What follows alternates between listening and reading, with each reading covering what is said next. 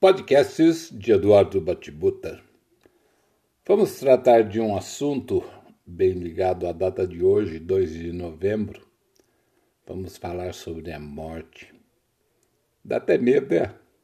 Quando a gente fala nesse assunto. Minha filha me ligou agora de pouco e disse estar chocada com a morte da irmã de um amigo seu que ela tinha 14 anos, teve um problema e morreu.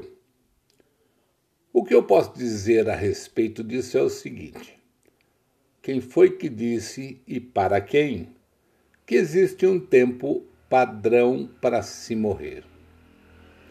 Hoje nós estamos aqui. Amanhã, quem sabe?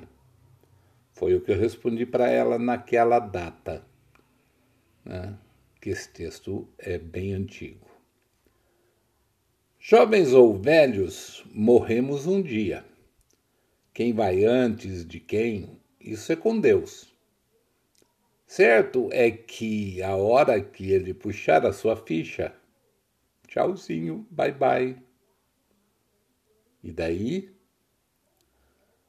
Daí, viva intensamente o seu dia de hoje. Ame sem restrições, perdoe as pessoas que te querem mal, porque as que te querem bem são mais fáceis de se perdoar. Pense positivamente a respeito das coisas, faça a vida ser bem viva. Faça a vida ser feliz, alegre. Né? Viva coisas boas, ajude sempre que puder e não atrapalhe jamais. Não tire proveito de situações dolorosas. Se tiver que se solidarizar, faça-o sem segundas intenções. Nós não somos criados para encarar a morte como algo normal. Que vai acontecer a todos a qualquer minuto de um dia qualquer, chova ou faça sol. Nós criamos e fomos criados para a vida. Ninguém vai pensar em criar um para a morte e nem vai explicar para um filho a morte ou as suas consequências. Nós vamos criar nossos filhos como nós fomos criados para o bem-estar, para a saúde, para os requintes da vida. E isso precisa acabar antes que o insólito aconteça.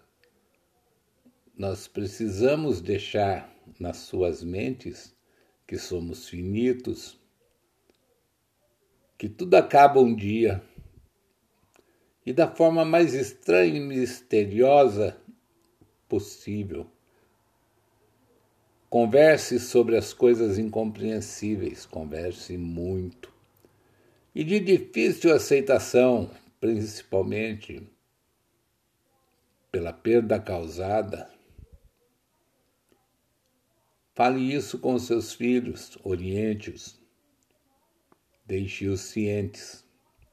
Não os amedronte, porém oriente-os para o fato. Pense sempre nas consequências do que você faz e avalie os riscos. Mas não fuja da vida tentando driblar a morte. Só seja cauteloso. O resto é com o chefão de todas as coisas, aquele que mora lá nos céus, Deus, aquele que cuida de nós.